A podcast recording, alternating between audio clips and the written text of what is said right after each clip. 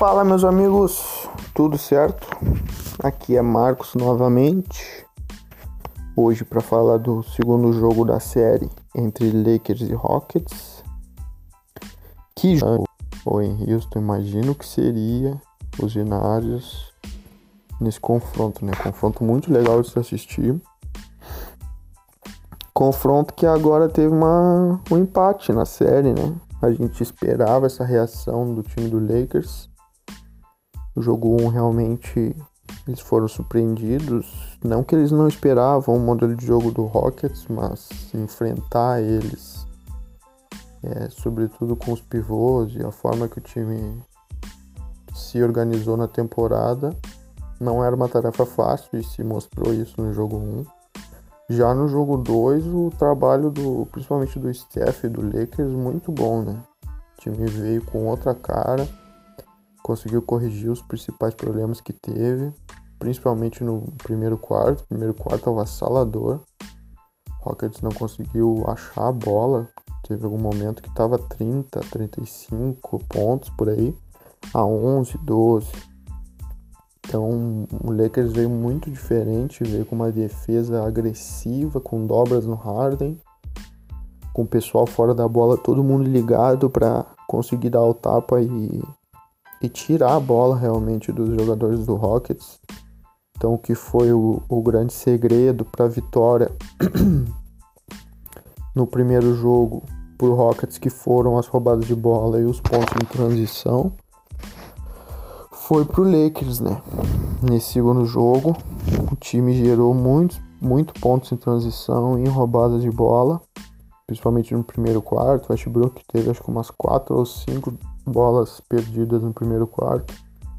E o time conseguiu abrir uma vantagem muito boa, que deu uma cordura pro resto do jogo todo, ter uma tranquilidade pro último quarto. Eles puderam oscilar no jogo, né, em alguns momentos, que chegaram no último quarto ali trocando sexta com Houston, quase empatado, e com um gás para decidir no final. Já o Houston também fez um bom jogo, por isso eu acho que o jogo foi tão bom, né?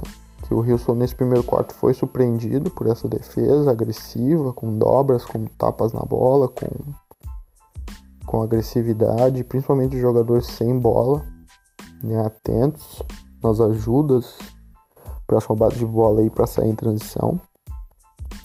Foi surpreendido o Houston, mas manteve o plano de jogo, manteve a cabeça tranquila, apesar de de estar tá pontos atrás. É um time experiente, é um time que, como diz na, na própria frase deles, né, lema, eles têm uma missão e, e conseguiram se ajustar, mantiveram ali o plano de jogo e a defesa do Lakers começou a não ser tão eficiente, até porque essa forma de, de defender, de marcar, ela ela é desgastante, né? Ela é agressiva.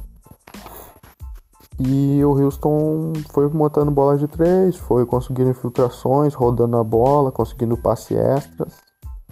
Foi se mantendo no jogo, se aproximando. O Eric Gordon muito bem no jogo nas bolas de três. O...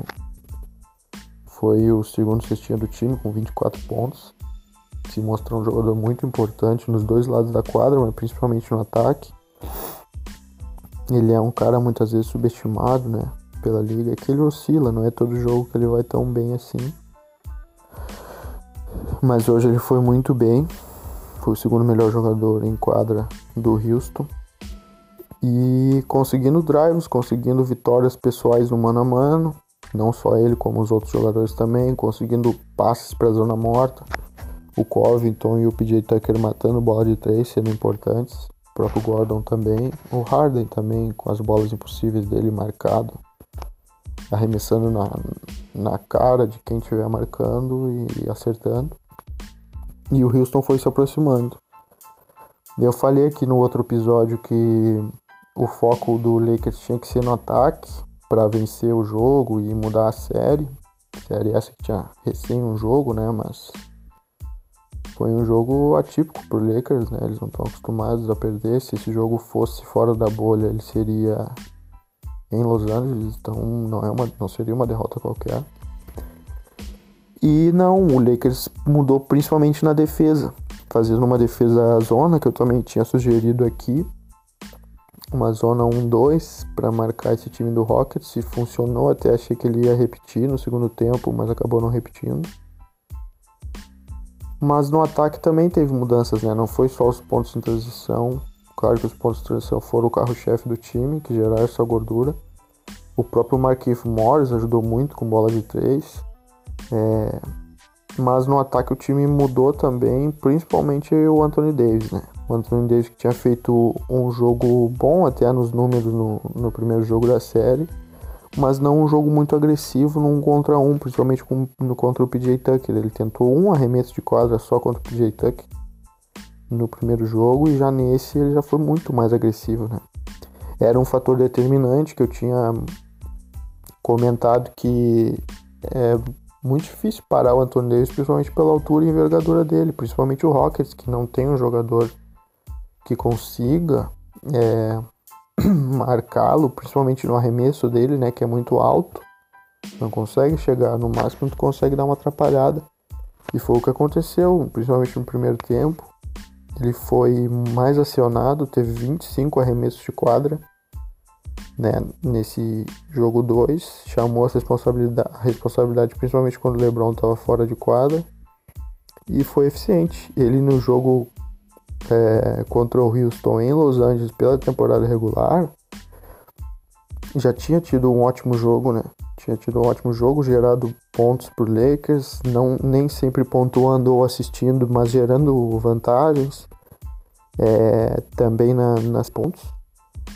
Apesar de ter pontuado bem, o cara que puxou o ataque essa série, principalmente, o Anthony Davis tem que ser um cara muito agressivo no ataque, se não igual ao LeBron, acho que tanto quanto. Porque ele é um cara realmente diferente para enfrentar esse Houston. Houston que aceita é, jogadas de post-up contra pivôs e que normalmente leva vantagem porque esses pivôs normalmente não têm arremesso, né? Já o Anthony Davis não, ele é um pivô com arremesso, então o trabalho fica um pouco mais complicado. Né, Houston que procura dobras, principalmente quando um jogador maior tem a vantagem no post-up ali. Essas dobras vão vir no Anthony Davis também. Provavelmente o jogo 13 ele não consiga pontuar tanto ou ter tanta liberdade para pontuar. É, mas essas dobras também vão gerar ajudas e talvez se o Marquinhos Morris continuar quente como ele está na bola de três, o Kuzma também, o Danny Green hoje já conseguiu também algumas cestas, é, o Lakers pode ter uma, uma vantagem nesse quesito. E, e o Houston muito bem, né? Fazendo o jogo que normalmente faz, o Covington e o PJ Tucker ajudando muito, inclusive no ataque.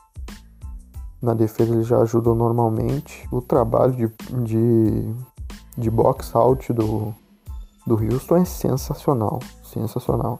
A defesa coletiva também, a capacidade de roubar bolas também é muito boa, é incrível, mas o trabalho de, de defesa de, de post-up de jogadores menores é muito bom, o trabalho de ajuda também, de dobras é muito bom, mas o trabalho de, de box out é, é monstro. Se a gente observar o jogador do, do Houston que está marcando os pivôs ou os jogadores maiores, ele esquece a bola quase e se desgasta muito para segurar o, os jogadores maiores do adversário, né? Isso é um trabalho muito bom da comissão do Houston, que aceita jogar assim, é uma escolha deles, é um risco, mas é muito bem executado o plano de jogo. E o Lakers a gente não entendeu, mas o que eles tinham feito de bom no primeiro quarto, eles praticamente não fizeram, não conseguiram reproduzir no, no segundo e no terceiro. O Anthony Davis deixou de ser tão agressivo, de ser tão acionado em alguns momentos. É, o Rondo ficou muito tempo em quadra. É, o, Houston deixou ele livre. Em vários momentos ele tentou arremessos. Algum, um ele fez, fez uma bola de três, mas tentou cinco. É, mas ele estava ajudando bastante na defesa, principalmente marcando o Harden. Era um cara que conseguia atrapalhar o Harden. E ele tem uma leitura muito boa de, de dobras de marcação e, e de roubo de bola. E, e talvez pelo, pelo cansaço que é jogar com essa intensidade na defesa, né, provocando turnovers, conseguindo roubar a bola, dobrando o tempo todo e saindo em transição. O Lakers não conseguiu manter ela o jogo todo e o Houston é, cresceu com isso, né, conseguindo drives, conseguindo rodar a bola e, e matando bolas de três e voltou pro jogo. Né, o, a, o cenário que se desenhou no jogo 1 se repetiu em alguns momentos nesse jogo só que a diferença foi que o Lakers nesse jogo de hoje tinha uma vantagem boa, né? Uma boa gordura. E se deu ao luxo de aceitar essa em alguns momentos, aceitar entre aspas, né? Porque não é escolha do time isso. Mas é, tinha essa gordura para queimar um pouco mais e conseguiu chegar no último quarto com com o jogo quase empatado. E aí no último quarto, é, e, e aí um ponto negativo do, do Houston, que foi o Westbrook no jogo, né? Não fez um jogo muito bom, é, perdeu muita bola. E o arremesso já não é o forte dele. Talvez o Westbrook seja o diferencial dessa série pro Rockets positivo, né? Se ele conseguir entrar no jogo, se ele conseguir ter vitória pessoal nos drives, ele pode mudar o, o Houston, pode surpreender o Lakers porque é mais um cara de infiltração e, e tendo vantagem. O problema é que o LeBron tá muito tem sido muito atento nessas ajudas e tem exposto até o menino Westbrook, né? Hoje ele deu mais um toco lindo no Westbrook, mandou a bola quase fora do ginásio. Se o ginásio fosse aberto, a bola teria saído do ginásio. Mas o Westbrook que nesse estilo do Rockets no ataque, ele não faz tanto sentido ele estar em quadra em alguns momentos porque ele não tem arremesso. Claro que ele é muito bom batendo para dentro e mesmo estando livre na linha dos três, ele consegue bater para dentro e ter vantagem nas bandejas. Ele é muito bom nisso. Até no trabalho de post-up ele podia ter um pouco de vantagem em relação a Caruso, em relação a outros jogadores, mas ele não tem sido muito acionado nisso. Tenho certeza que ele vai vir pro jogo 3 com sangue nos olhos para fazer um jogo melhor ele também tinha, além dos turnovers, tinha cometido muitas faltas hoje, né? Então ele estava com cinco faltas no último quarto e o D'Antoni resolveu manter ele em quadra. Eu achei isso um erro, porque o Lakers conseguiu no mínimo três cestas fáceis, onde o Westbrook evitou fazer a sexta falta, né? O que era natural.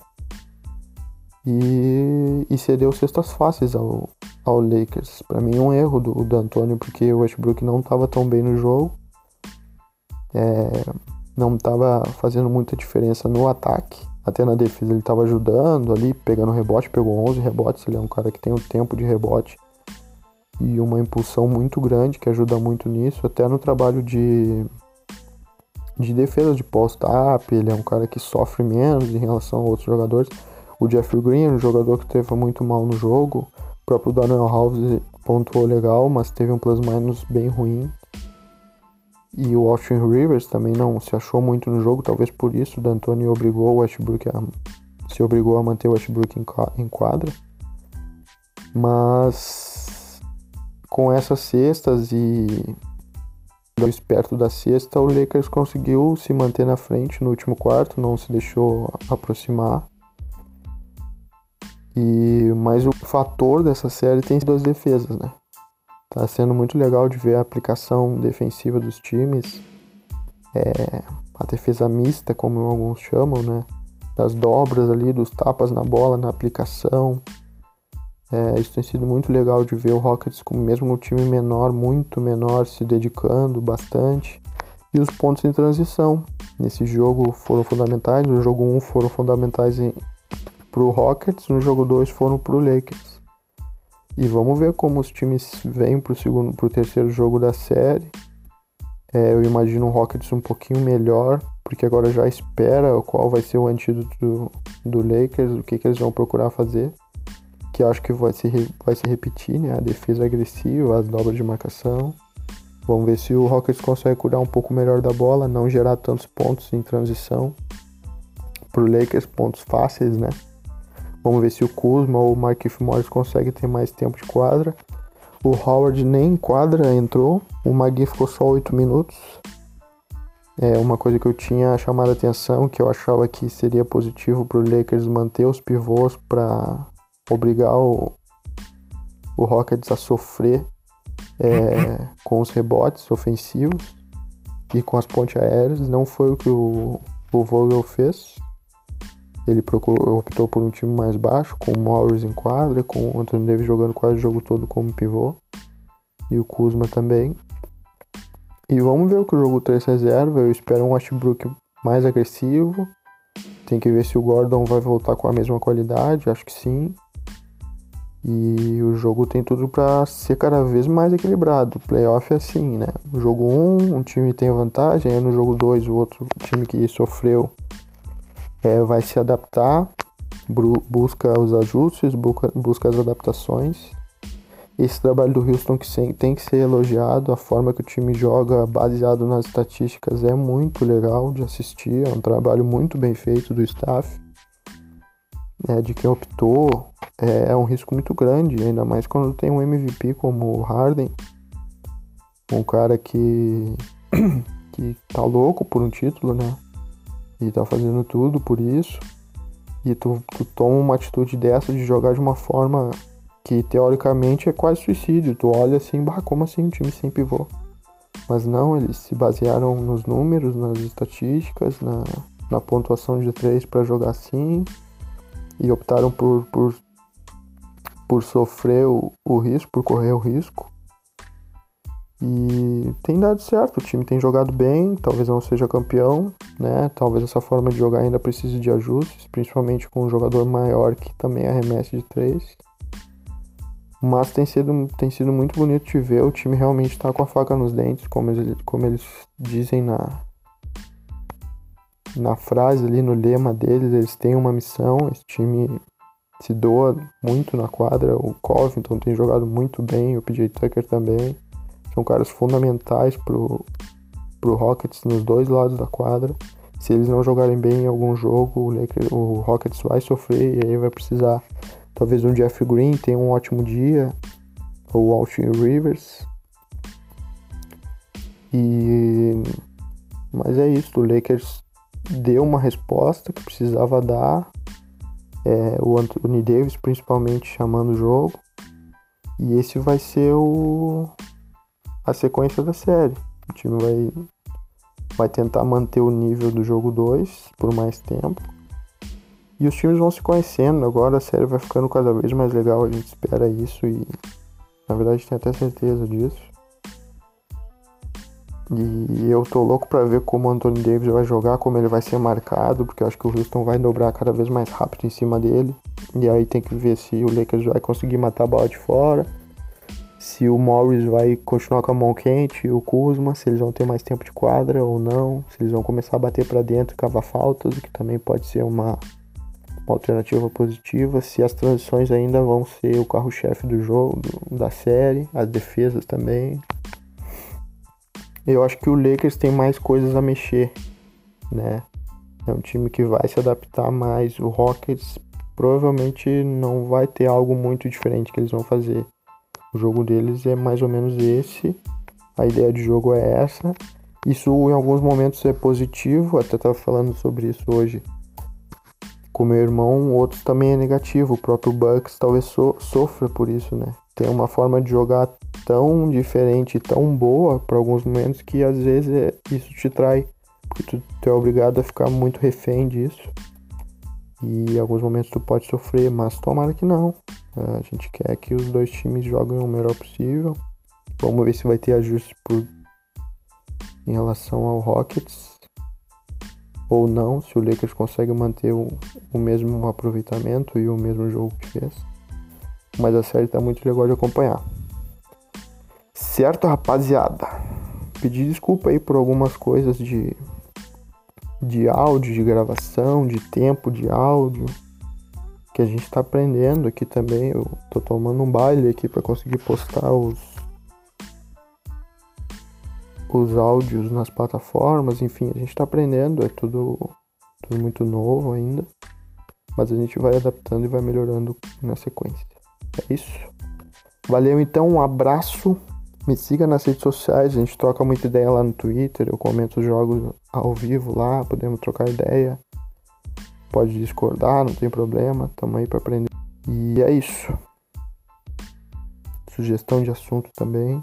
Quero fazer um pod... eu quero fazer uns vídeos mostrando algumas coisas que eu comento aqui, mostrando com imagens e tal, mas eu tô tendo dificuldade para conseguir as imagens do do League Pass. Vamos ver se eu consigo postar alguma coisa aí na sequência. Beleza? Um abraço então, cuide-se bem e até a próxima.